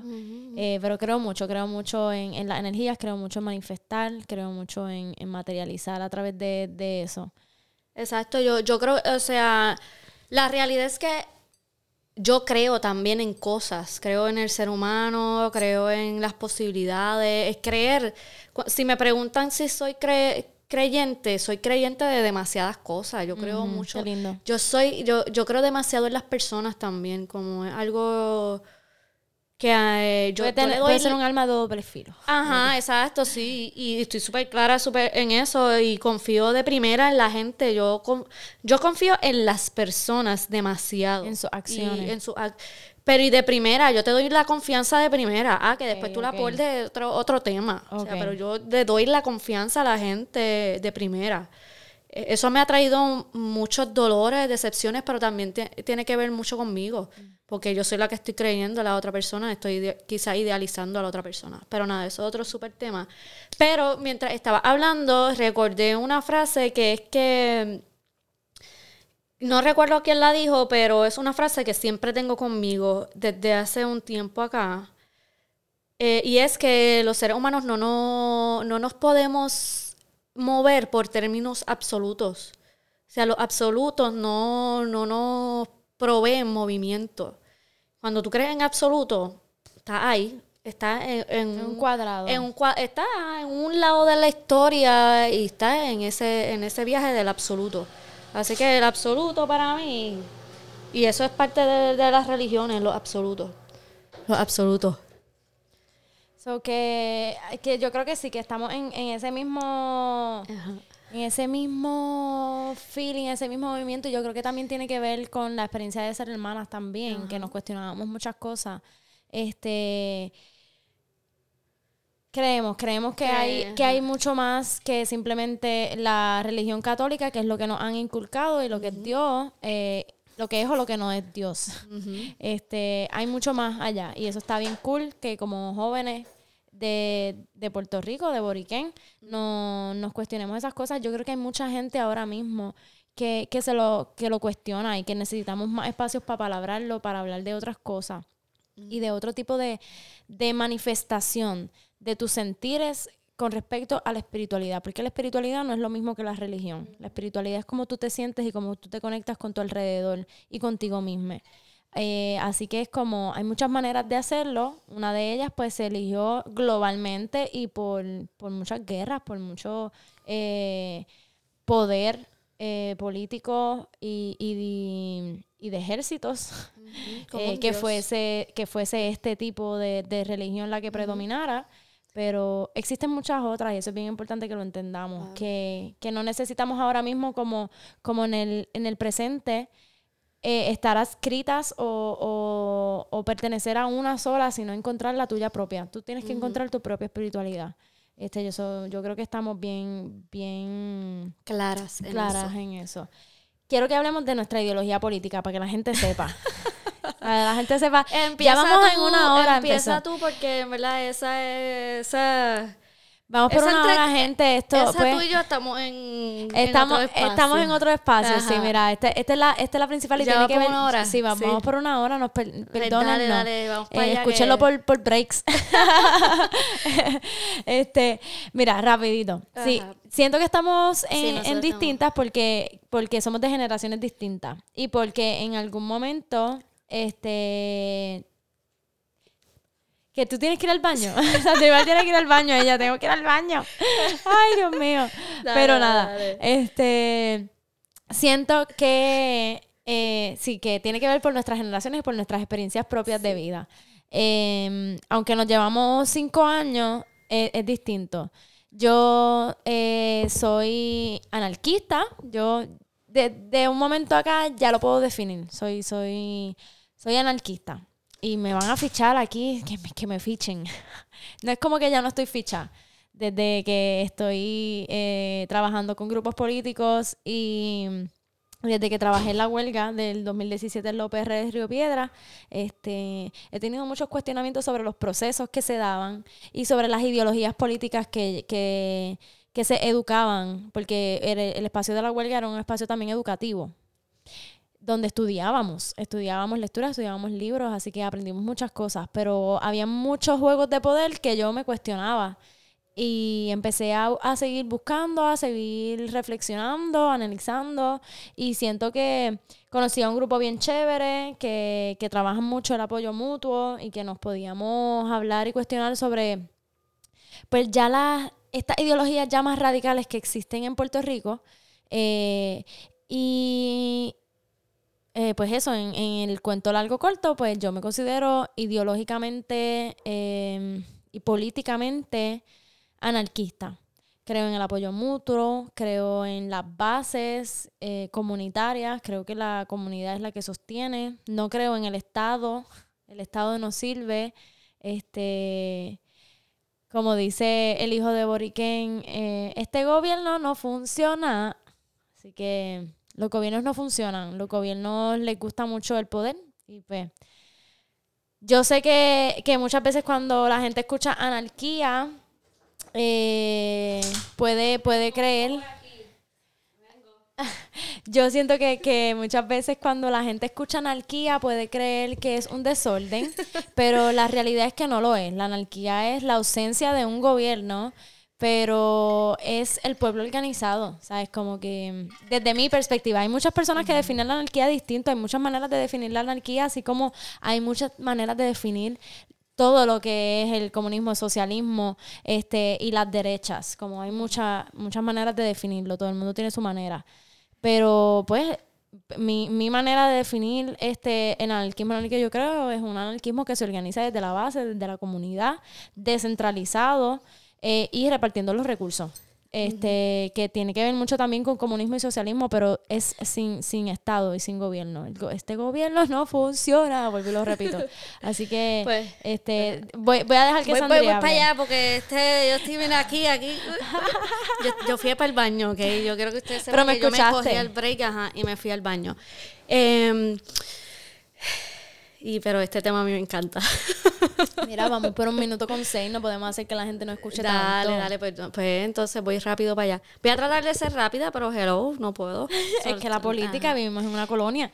Mira, yo lo primero que tengo que decir es que hoy, al 28 de mayo del 2022, que estamos grabando este episodio y que probablemente no va a salir hoy, pero al día de hoy, al día de hoy, yo, Sandri Maldonado, me considero como socialista y yo sí creo en el Estado.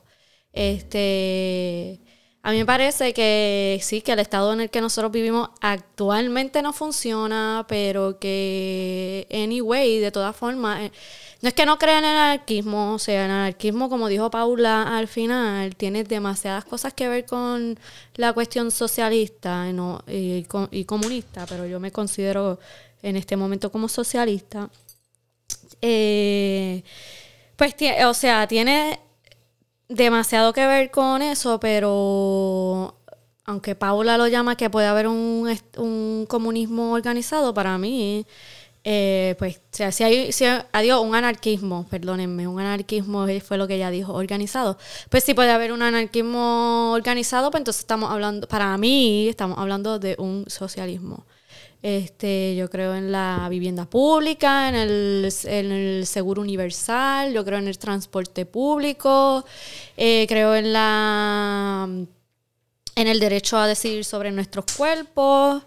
Eh, y creo que no sé, voy a, voy a resumirlo en ese, en ese poquito porque ya sé que ya llevamos una hora y pico y no voy a hablar demasiado, pero ajá, Sí, como, sí, sí, sí, como oh, yo estoy, yo estoy en la tuya también en cuestión del anarquismo en, en muchas instancias Pero para mí, la definición tuya de anarquismo me cae demasiado también con la de lo que yo soy como socialista. Y lo vamos a seguir estudiando en los próximos podcasts también. Yo siento que lo, lo que diferencia a una de la otra es el tipo de organización. La forma de organizarse. La for no el tipo, la forma, de, organizarse. Ajá, La manera de organizarse. Exacto, porque pues en una hay una centralidad y hay un Estado y en la otra hay una descentralidad. Exacto, yo, creo en el Estado. Exacto, sí. Pues entonces yo, yo siento que debe haber una descentralización y una repartición de, de tanto de tareas como de recursos. pero, para eso se necesita un estado, punto.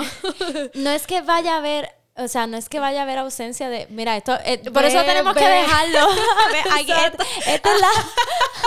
mira, esta es la prueba exacta de, que, de que sí que estamos de acuerdo en muchas cosas, pero, que en, otras no. Vamos a dejarlo ahí, lo hablamos en la próxima. la próxima mira, yo creo que hablamos rapidito sobre el amor. Lo que pasa es que estas preguntas específicas son también un preámbulo de muchas cosas de las que vamos a hablar. Las primeras son un vacilón y, la, y las otras son más serias.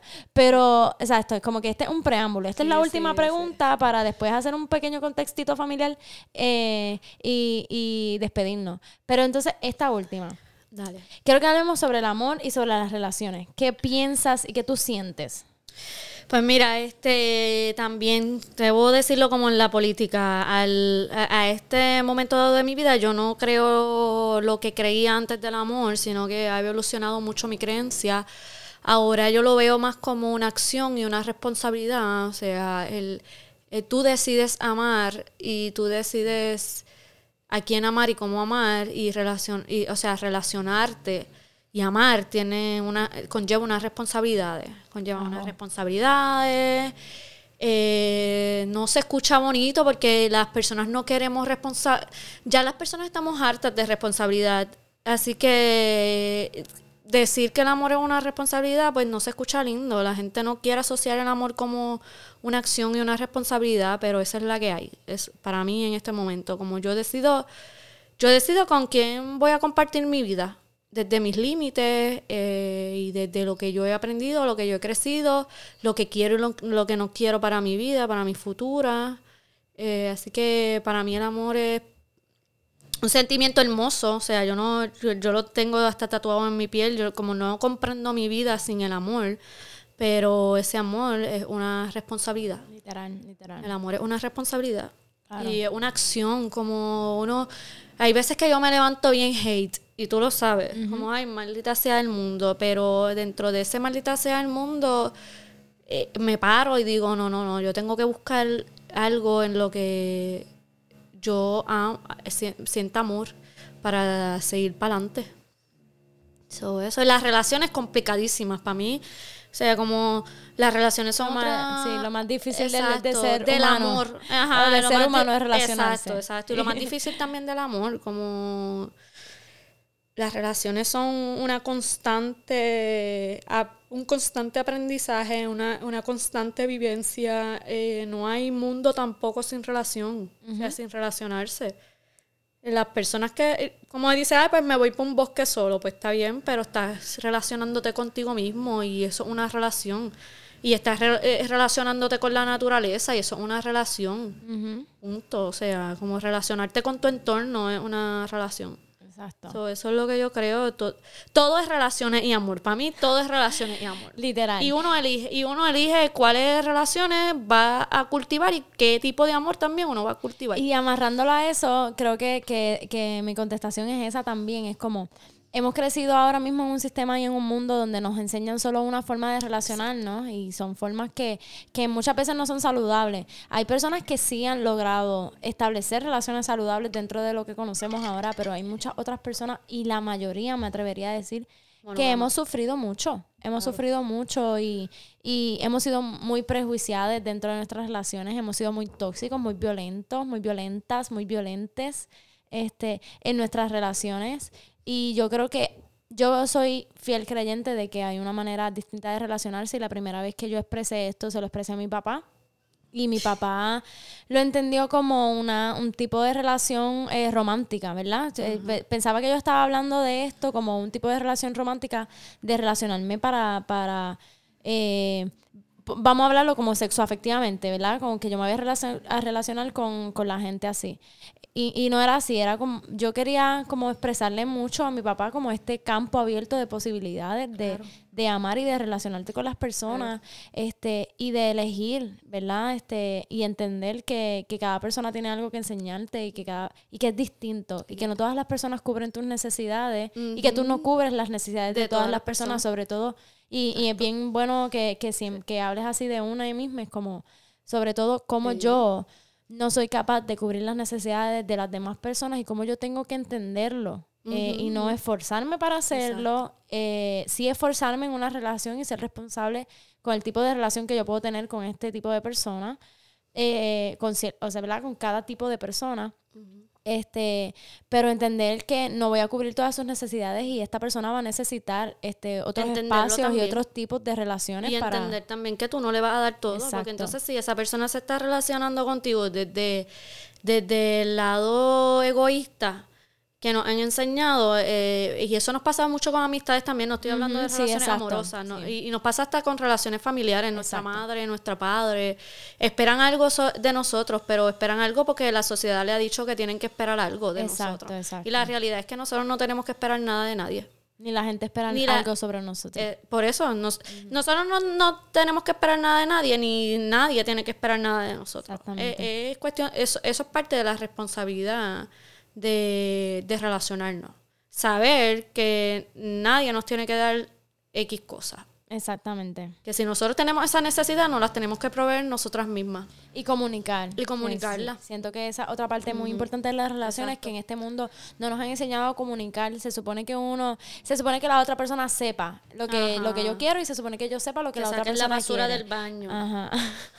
Exacto, esa, que fregues, que, fregues cuando dices que vas a fregar o que fregues cuando termines de, de comer. De comer. O como, que cocine. Exacto, son cosas que se tienen que hablar, gente. Este, no, no todo se da por sentado. Que me texté, eh, que, me, que me texté. Que si yo te texteo me tienes que contestar rápido. Ajá, exacto. Eso, eso, eso no es mandatorio, eso es una necesidad. Es una necesidad que viene de cubrir unos egos tuyos o, una, o unas cosas. Así que son cosas que se hablan. Y si tu, y si tu pareja te dice, no te puedo contestar a tiempo, eh, o al momento en el que tú me texteas porque yo trabajo o porque yo estoy haciendo otra cosa, son cosas que se tienen que negociar plop, plop.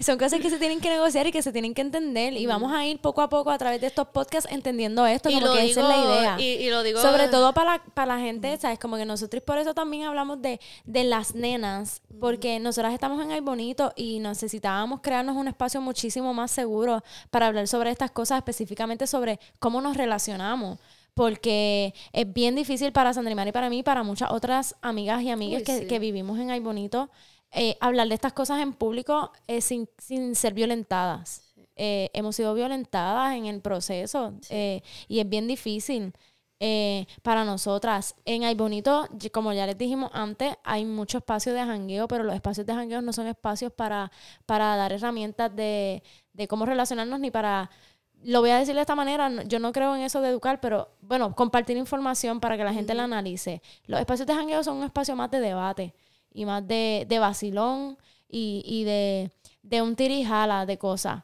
Eh, y nosotros no podemos seguir, no podíamos seguir eh, dando nuestra, dando nuestra energía para, para, compartir un conocimiento y compartir unas herramientas dentro de los jangueos sin ser violentadas. Así y que, al este otro día se le iba a olvidar a la mayoría de las personas porque están borrachos y, y, ellos creen que esa es su, su verdad, ¿entiendes? Exacto. Sí, yo estaba bien alta también, así que este espacio también nace de eso. Nace de eso, exacto. Es bien, y, y este espacio principalmente es creado para la... O sea, el, somos las nenas hablan, pero las nenas hablan y hablamos desde la montaña y en la montaña también se habla de estas cosas, como esto, nosotras podíamos hablar en la metro cuando vivíamos en la metro libremente de esto en cualquier espacio, pero la montaña es distinta.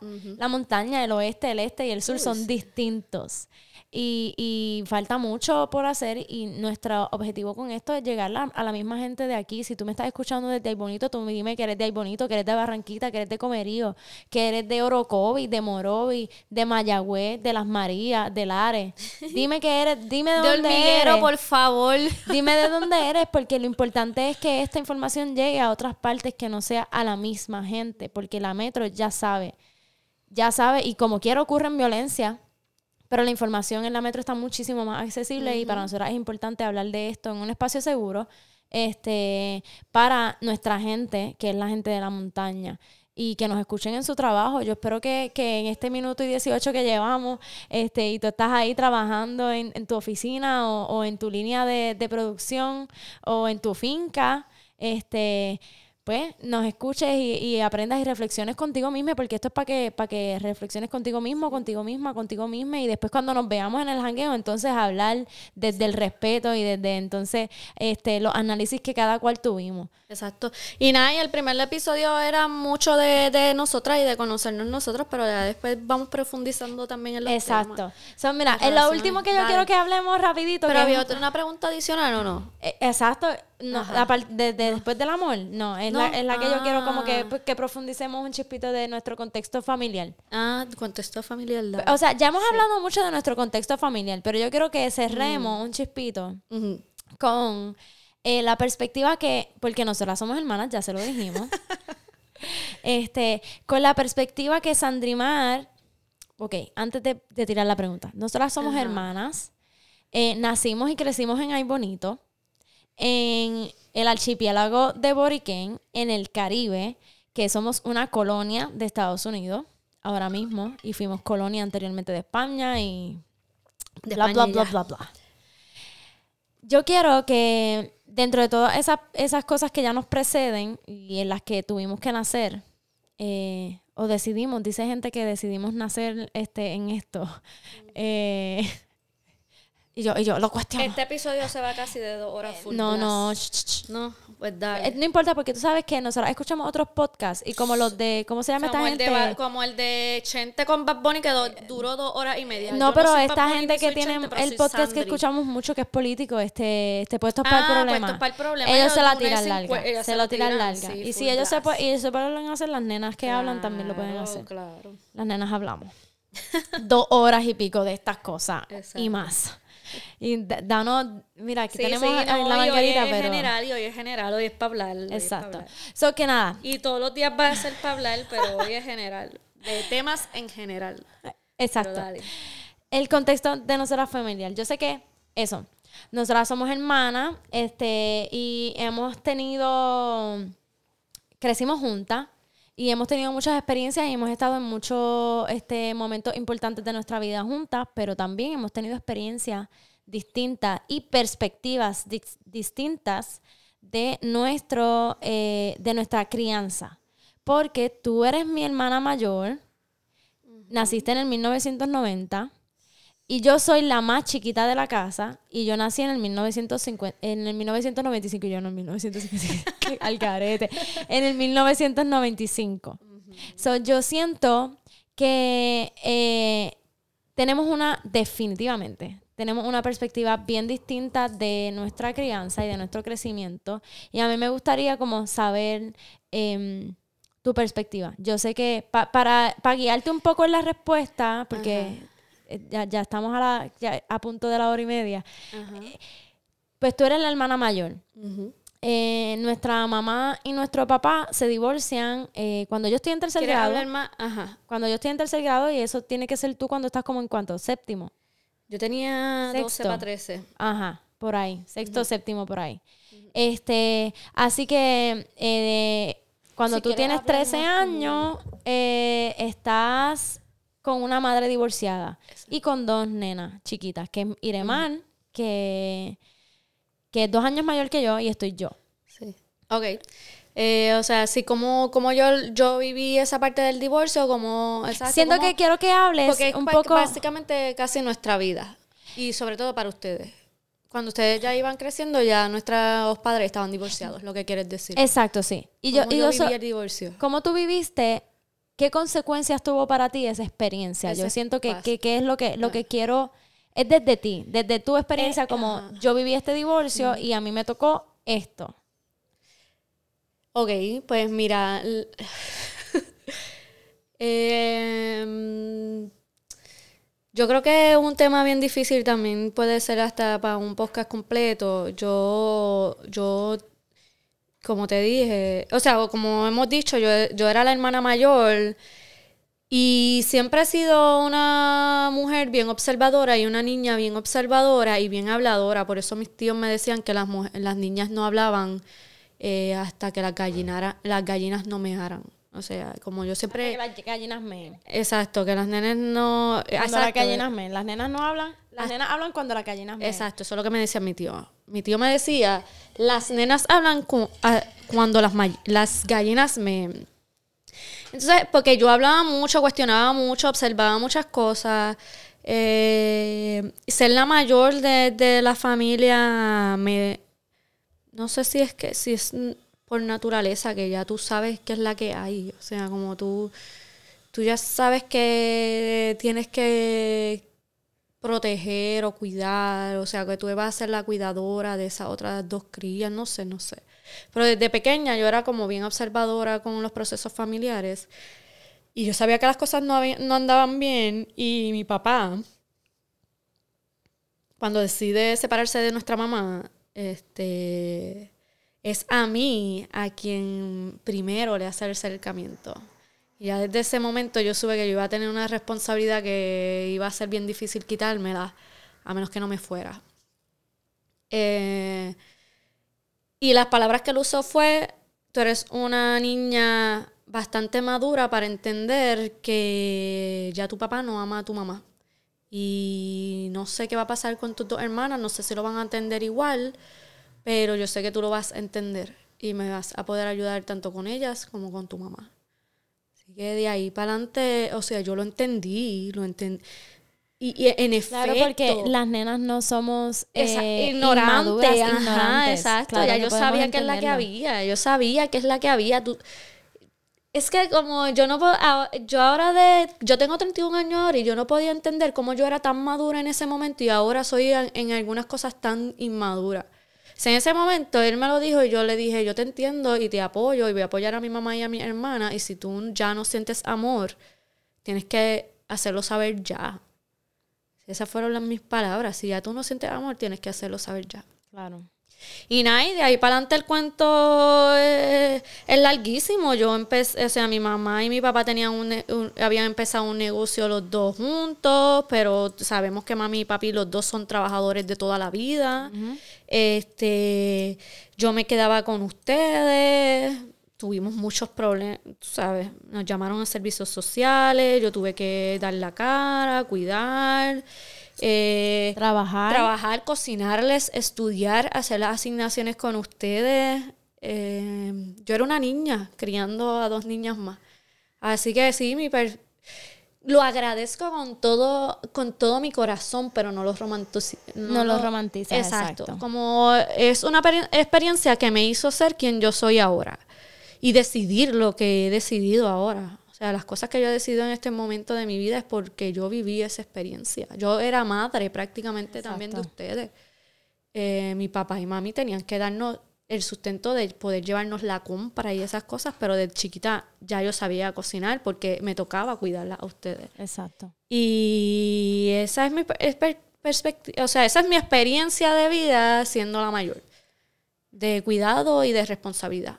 Yo tenía a los 12 años una responsabilidad gigante. Y tú sabes que me compraron el carro a los 17 años para pa, pa buscarla a ustedes a la escuela. A la escuela, sí. Para llevarla ¿El cucaracho le decíamos ese? Ah, cuando tú lo tenías no, le decíamos el cucaracho. El batimóvil, algo El batimóvil, el batimóvil.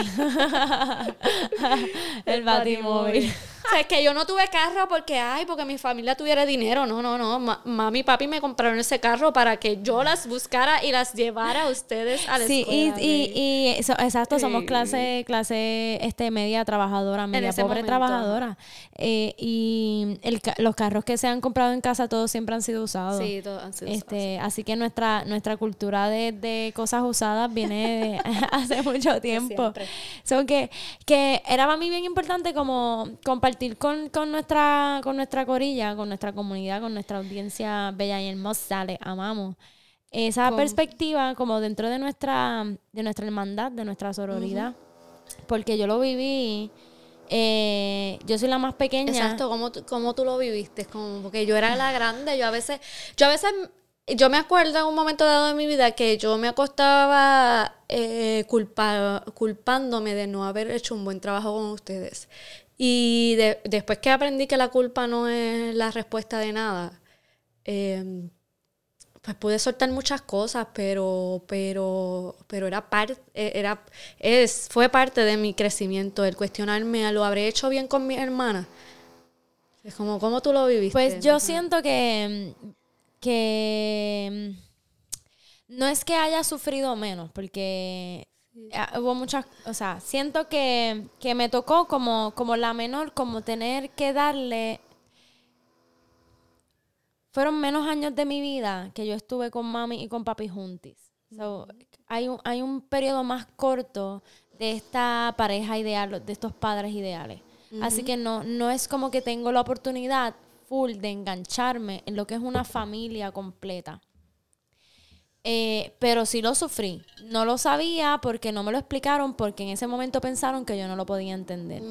Eh, no me lo explicaron. En mi casa no me lo explicaron. En casa no, no, no, no me explicaron que, que mami y papi se estaban divorciando, que por las razones por las que se estaban divorciando. Yo todavía yo creo que el sol de hoy no sé ni la razón por la que se estaban divorciando. Papi dejó de querer a mami. Y, y mami es una persona fuerte. Mami te amo, pero sabemos que mami es una persona fuerte y hay muchas cosas que, que había que sanar. Este y, pero siento que nunca, nunca me lo explicaron, nunca me se sentaron, nunca nos sentamos como familia a explicarlo. Este y siento que iba como un poco vagando en el transcurso de lo que estaba pasando y más que, que recordar, porque yo hay muchas cosas que no las recuerdo. Siento que dentro del proceso hubo muchos traumas que no, o sea, muchas experiencias que se convierten en traumas, ¿verdad? Este, que, y, y, por eso es que hay muchas cosas que no recuerdo. Pero sí recuerdo que cuando estaba el proceso de separación en tercer grado, yo empecé a padecer de un soplo en el corazón. y, y, eso, este, ahora de grande, este, que lo entiendo, eh, me tiene mucho sentido porque era mi respuesta, mi respuesta física. Como yo no sabía y no estaba pudiendo analizar ni procesar sentimentalmente, ni espiritual, ni emocionalmente, ni mentalmente lo que estaba pasando en mi casa, mi cuerpo lo estaba procesando por mí y me empezó a dar un soplo en el corazón. Yo recuerdo que yo en la, en la clase de, de, educación física me sentía mal y sentía que era como un apretón en el pecho y cosas así. Este, y cuando me llevaron al cardiólogo estaba teniendo un soplo en el corazón y el mismo cardiólogo me decía que, y le decía a mami y a papi, preguntándole sobre los procesos que estaban pasando en la casa y dejándonos saber que eso era algo que iba a pasar, que era, que era pasajero.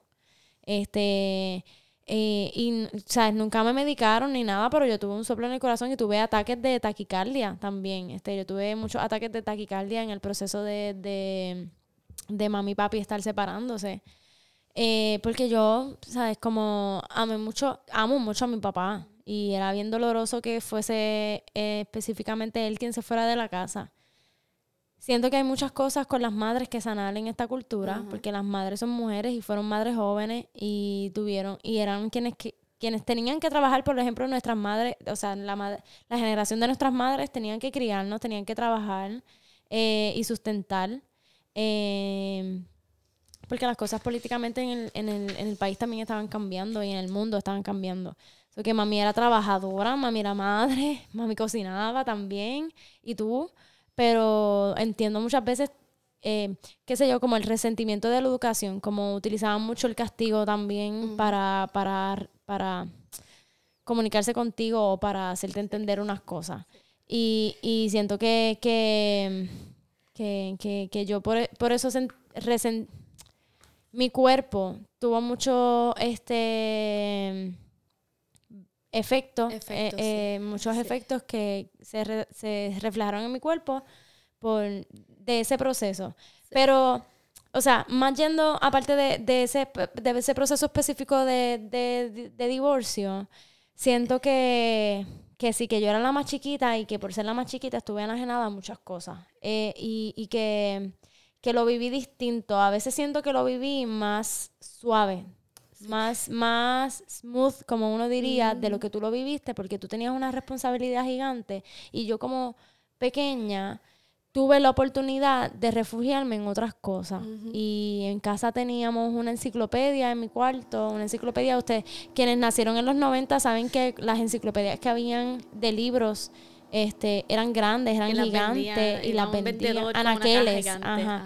Pues no, pues la enciclopedia que había en mi casa era una enciclopedia que era dividida por, por, por este temas alfabéticos. Por temas, por fauna y flora y por y por alfabeto. A, B, C, D. O sea, era por fauna y flora y alfabetos. Y yo podía estar horas encerrada en mi cuarto mirando cada libro de ese de esa enciclopedia. Yo me llevé para mi cuarto el del océano. Sí. Y, y, yo, me, yo, me molestaba porque entonces me faltaba uno, porque mi, nuestra mamá tiene nuestra mamá tiene OCD y mami es Sagitario de Sol, pero de seguro tiene algo en Virgo. algo en Virgo o algo en Capricornio. Mami tiene que ser cúspide de Sagitario Capricornio porque mami cumple el 20 y ya estás cambiando este a Capricornio cuando estás cuando entras en el 22 de diciembre.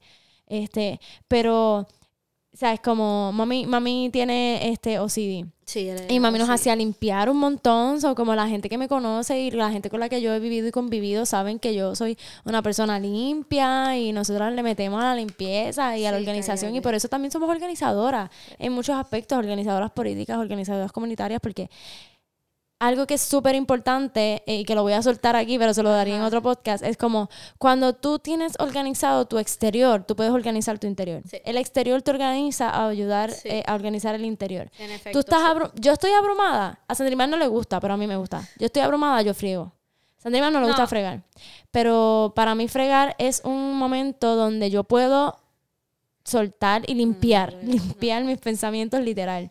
Este, y es como cuando tú estás organizado en el exterior, tienes un espacio bien organizado, organizaste tu cuarto, dejaste tu cuarto clean, esto, lo otro, tú puedes tener eh, esa organización también mental para organizar otras cosas. Y nosotras somos organizadoras eh, políticas y comunitarias. Así que de ahí viene mucho. eso yo como, como, peque, como peque, siento que hay muchas cosas que, que todavía sigo procesando, que sigo entendiendo y que me siguen llegando eh, de, nuestro crecimiento. Yo todavía no recuerdo mucho cuando tú me criabas, sí recuerdo los momentos más difíciles cuando, cuando nos visitó eh, trabajo social. Eh, que eso, eso, es un tema, eso, es un tema que tenemos que hacer este, full blast, porque pero eso es de las cosas que más nos marcaron y de las cosas más injustas que que ha, pasado la sociedad con, nosotras y con, las madres solteras. como, con nuestra madre sobre todo, con nuestra madre. Ahí yo no voy a defender nada, yo, yo voy a defender a, mami en ese término. Pero sí como... Siento que hay muchas cosas que no recuerdo y que todavía sigo ahí procesando. Eh, soy la más chiquita, como... Mira, eso es algo importante que tenemos que saber también. Yo soy la más chiquita y yo no conecté mucho con mi abuela materna ni con mi abuela paterna. Mis abuelos paternos y, maternos ya estaban eh, fallecidos cuando yo nací, pero no pude tampoco conectar mucho con mis abuelas. Entonces, mami es la más chiquita de su casa y papi también es el más chiquito de su casa. Así que por eso hay también como un desfase en las conexiones. Al yo también ser la más pequeña, siento que cuando en la familia no trabajamos las relaciones, que eso es que, también traemos las relaciones a colación. Cuando no se trabajan las relaciones, hay unos desfases y unas desconexiones sobre cómo podemos comunicarnos y cómo podemos avanzar en nuestras relaciones con nuestra propia familia. yo siento que hay un desfase y también de, ese desfase y de esa experiencia de, de, no saber la que hay, de no entender la que hay, vienen muchos cuestionamientos y viene también el ser yo quien, quien mayormente, porque ahora mismo soy de la familia, quien mayormente vuelve a sus raíces, vuelve a la tierra, vuelve a conectar muchísimo más con, la bomba, con la plena, con, estas otras prácticas mucho más este, ancestrales y jíbaras que el resto de la familia. So, como eh, eh, eh, es, es esa mi experiencia. Ok. Un, minuto treinta y siete. exacto. Yo quiero, ¿verdad? Yo, ya tenemos que cerrar, pero a mí, si, si, si, me preguntas, si me preguntara, ¿verdad? Que no me estás preguntando, pero, algo, mientras vas hablando, yo he estado pensando mucho en ustedes, en cómo ustedes crecieron y además lo vivió diferente también. Definitivo, tenemos que invitarla. Muy diferente, este, yo lo viví muy diferente, Pero si, o sea, como si me preguntaran cómo lo pude sobrevivir o cómo, o cómo lo sentí en manera resumida, fue, e, es, es, y lo anoté y todo, mientras estaba hablando lo anoté y todo, es que no me daba break yo no me podía dar break, o sea, no me daba el break, pero tampoco yo me podía permitir sentir.